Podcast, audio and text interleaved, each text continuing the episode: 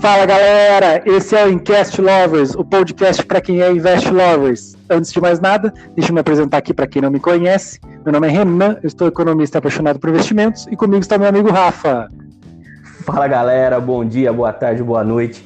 Eu sou o Rafa, coach palestrante mais um Invest Lovers.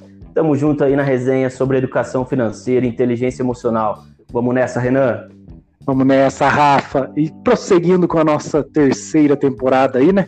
Uma temporada muito focada aí nos investimentos em imóveis, a gente já falou bastante coisa aí, entre falou de financiamento, falou sobre morar de aluguel, comprar casa própria, é, o investimento puro em imóveis, investimento é, em imóveis para casa própria, a gente falou de características gerais, aspectos gerais aí do investimento em imóveis, né? Então, se você tem algumas dúvidas sobre esses assuntos, retoma lá, depois você vem aqui com a gente, que a gente vai falar muito sobre um assunto assim como os anteriores, que a gente vê que tem ainda muitas lacunas né, de conhecimento da população em geral aí, e acho que vai ser de, muita, de muito proveito para todos que escutarem. Né?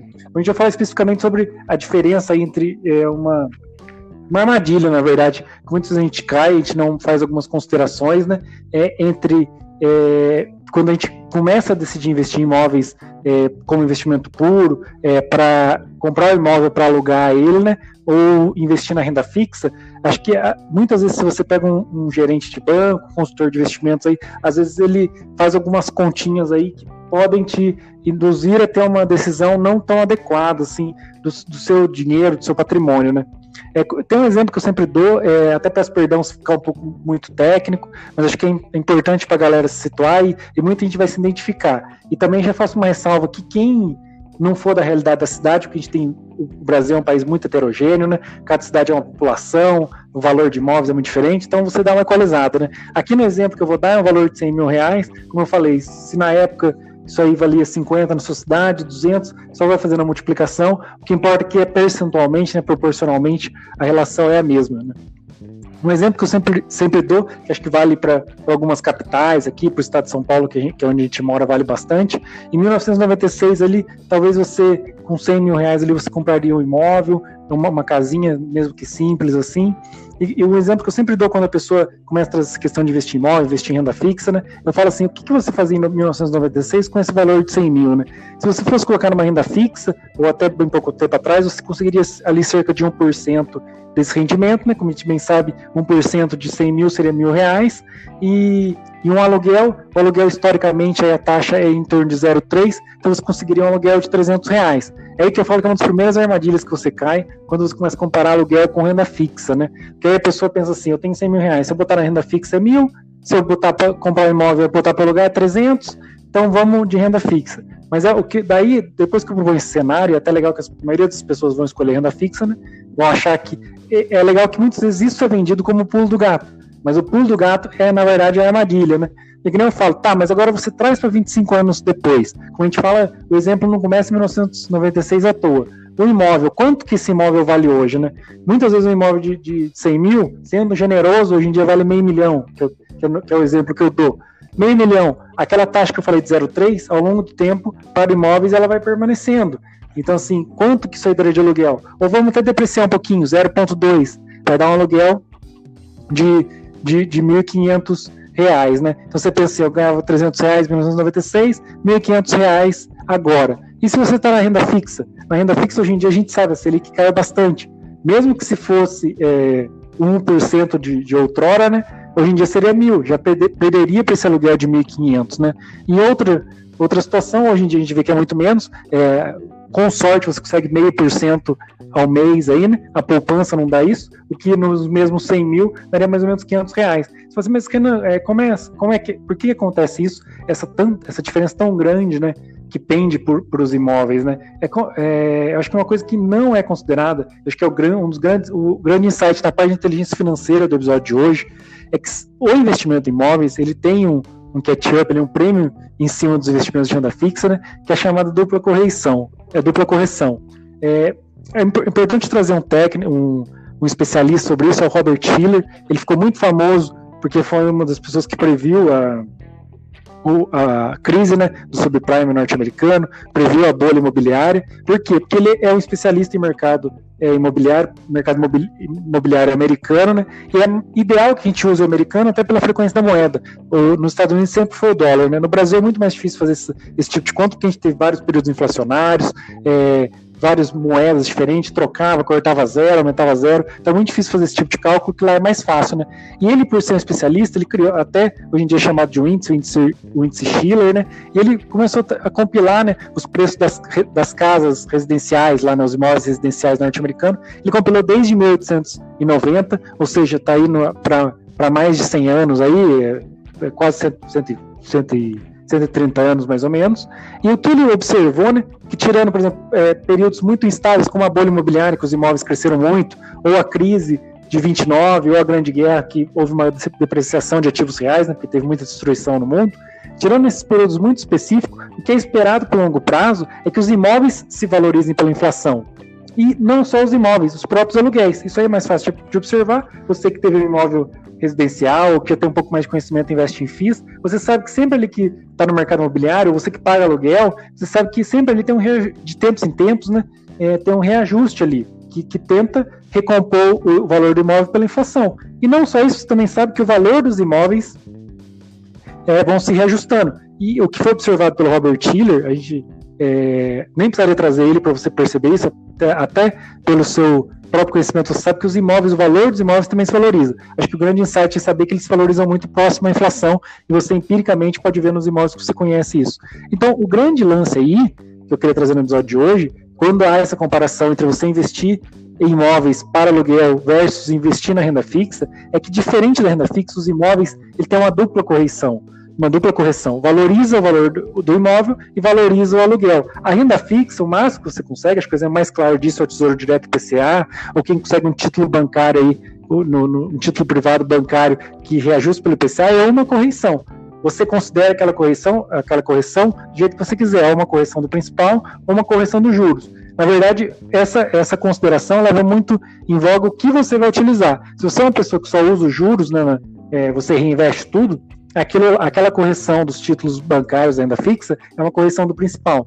Se você é uma pessoa que usa a sua renda, aquela correção é, você vai, vai, aumentando. O 100 mil lá, ele vai aumentando pela é, o rendimento, né? Seria o, o inicial de mil reais. Hoje em dia você está retirando mais de mil reais. Mas a armadilha é essa: que, que a renda fixa, o objetivo da renda fixa, na verdade, no longo prazo, é manter o poder de compra. A gente falou isso bastante no, no, no episódio de renda fixa, que uma grande armadilha é as pessoas acharem que dá para viver de renda fixa. Não dá para viver de renda fixa.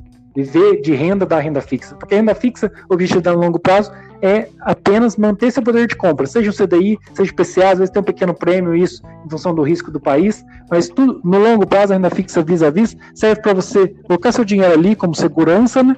Uma, fonte de segurança, a reserva, a gente falou isso muito na primeira temporada, mas manter apenas seu poder de compra como a gente está falando de imóveis, começando em, em, investimentos que aumentam seu patrimônio, né? não além do seu trabalho, eles potencializam o seu trabalho e aumentam o seu patrimônio, patrimônio que você forma com o trabalho, o imóvel ele acontece isso exatamente por essa dupla correção.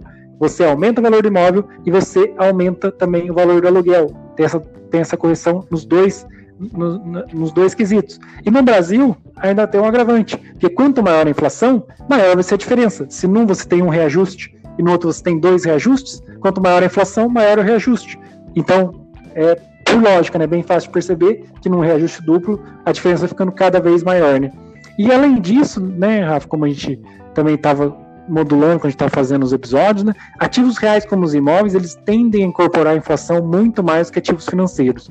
Até por essa, por essa questão, a gente observou isso muito durante o período inflacionário, é, até se criou essa cultura hoje em dia no Brasil de imóveis tão forte por, por causa da, da, inflação. Isso nada que acontece à toa, tanto que hoje em dia, quando a inflação está um pouco mais controlada, apesar de ainda elevada, a gente vê que as pessoas começam a buscar outros ativos financeiros, né? É exatamente por esse, por esse poder de manter o seu poder de compra em imóveis.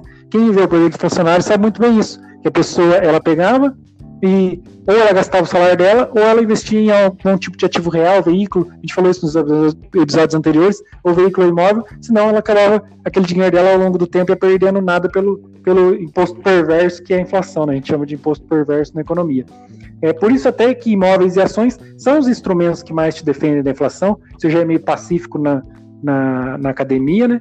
pela questão do imóvel que eu já falei, de seu ativo real, as ações, elas, na verdade, elas são as que geram a inflação, né? não por, por algum tipo de desvio, mas é aquela questão, começa a aumentar os custos, começa a aumentar a demanda, isso aí já é uma coisa muito mais técnica de economia, mas as empresas né, que acabam repassando esses desníveis que tem na economia né, através dos seus produtos e são os promotores da inflação. Né? Aí eu estou fazendo várias simplificações para vocês entenderem um pouco, mas tem vários estudos, o, o Schiller que eu falei, o Siegel que, que estuda bastante ações, são técnicos aí, aí acho que já vale mais a pena você ir para as nossas outras redes e se debruçar um pouquinho mais, se você tem interesse nessa parte mais técnica, né?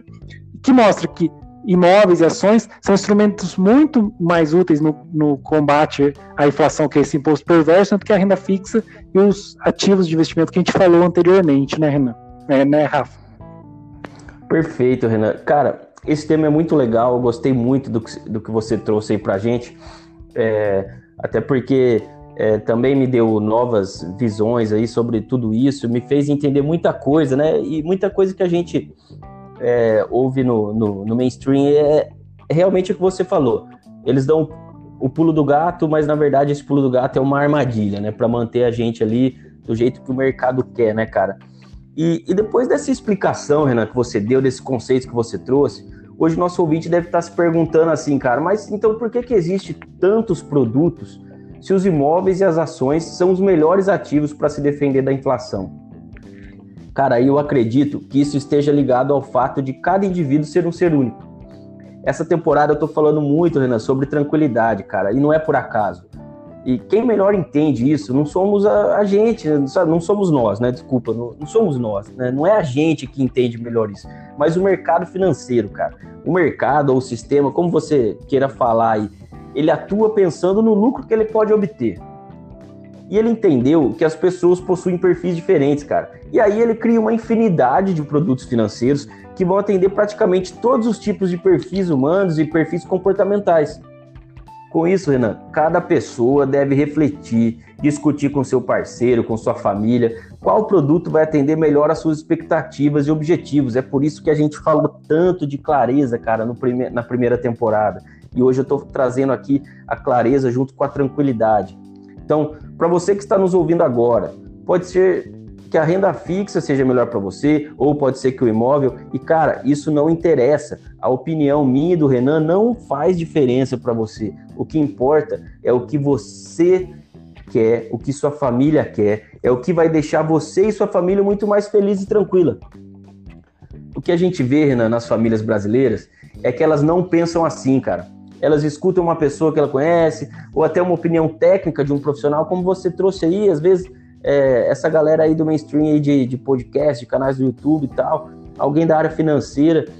E baseado nisso, cara, essa pessoa toma a decisão de comprar um imóvel ou de investir na renda fixa, sem pensar nas próprias necessidades e desejos dela, cara, e no futuro dela.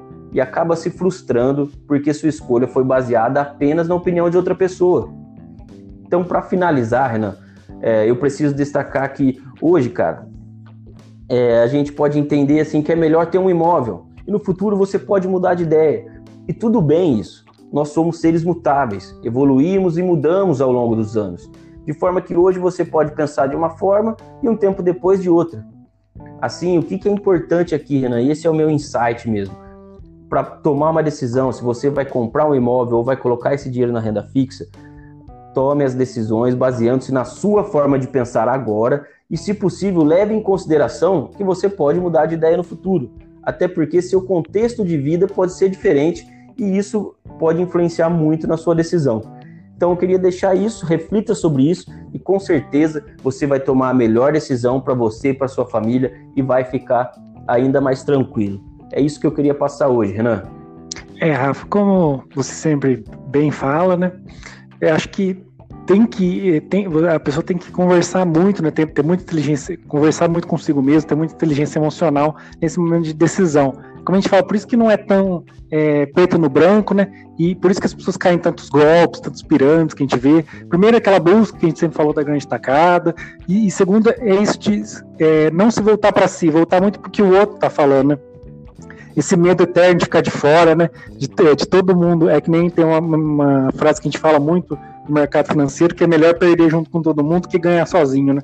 É, as pessoas se comportam muito assim, né? Às vezes elas preferem cair num golpe todo mundo junto do que ela ficar de fora todo mundo se dá bem, né? É o que a gente fala. Sempre tem um bolão no, naquele grupo de serviço da Mega Sena, todo mundo participa. Porque o maior medo da pessoa, às vezes ela até não, não concorda com loteria, sabe que não vai ganhar, mas o medo dela é que todo mundo ganhe e ela não, né?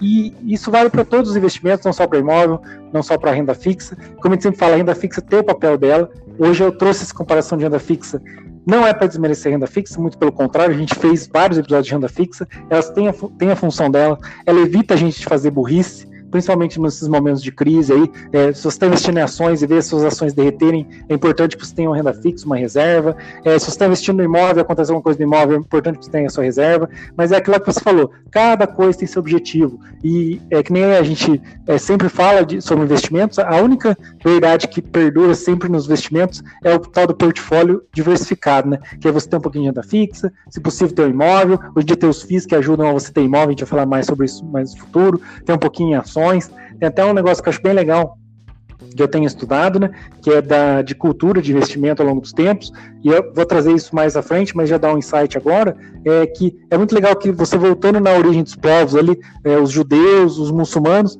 eles têm uma cultura muito parecida, né, tem até, é, muito falado isso nos muçulmanos, é passado de, de geração em geração, os judeus também têm isso, de investir, e os muçulmanos que falam mais isso, investir em caravanas, em, em terras, em joias, né? Que hoje em dia seria o equivalente às joias seriam as reservas, renda fixa, é, as, as, caravanas, é, as caravanas seriam os negócios, né? Que hoje em dia são as, as ações, né? E as terras seriam os imóveis. Você vê que é da natureza do ser humano, é o que mais perdurou no tempo dos investimentos aí, é você investir, é, ter um portfólio mais diversificado, é, ficar cada vez mais seguro, ficar cada vez mais tranquilo, como a gente fala. É claro que a gente cansa de falar, né? e você está trazendo muito uh, nessa temporada a questão de tranquilidade, né? É o que a gente sempre falou de que quanto mais tranquilo você fica, mais tranquilo você fica, né? É isso aí, Renan. É, gostei muito também desse, dessa finalização sua, cara. E, e, a gente pode realmente trazer essa parte que você falou de diversificar, né? A pessoa tem que ter clareza do que ela quer, a pessoa tem que lembrar que ela é um ser mutável e que a vida muda, o seu contexto de vida pode ser diferente daqui a alguns anos. E até por isso a, diversifica a diversificação é o melhor remédio, né? Porque se você diversificou, mesmo que o seu contexto de vida mude, mesmo que o seu modo de pensar mude, você diversificou e vai acabar ali conseguindo é, realizar os seus planos e não se frustrar. Então é isso, eu queria mais uma vez agradecer, cara, agradecer você, Renan, é, por mais esse episódio, agradecer a nossa parceria aí. Você que está ouvindo a gente, muito obrigado, obrigado. Continue compartilhando nossos episódios, ouvindo, leve essa palavra aí para mais gente, para que a gente possa levar essa cultura do, da educação financeira, da educação da inteligência emocional para as nossas famílias. Beleza, galera? Um abraço, segue aí minhas redes, rafaelfrancato.coach no Instagram, Rafael Francato Assunção no LinkedIn, com conteúdo um pouquinho mais técnico, e o Power Mindset que é o meu podcast de dicas rápidas de inteligência emocional, produtividade e liderança. É isso, um abração, Renan. Valeu! Valeu, Rafa. Deixar minhas redes aí também, rapidinho. Invest Lovers no YouTube, Invest Lovers, Invest.lovers no Instagram, Invest Underline Lovers no Twitter. É isso aí, um abração a todos. Valeu!